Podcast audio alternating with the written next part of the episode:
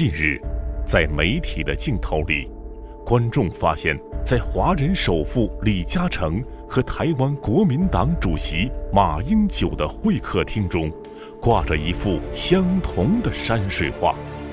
这幅神秘的山水画终究有何玄机？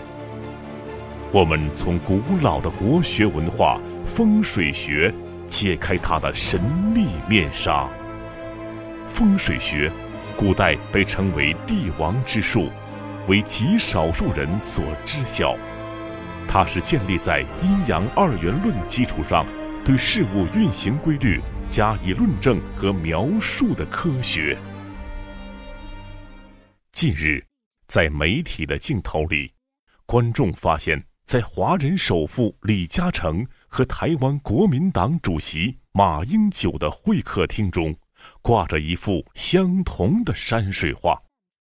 这幅神秘的山水画终究有何玄机？我们从古老的国学文化风水学揭开它的神秘面纱。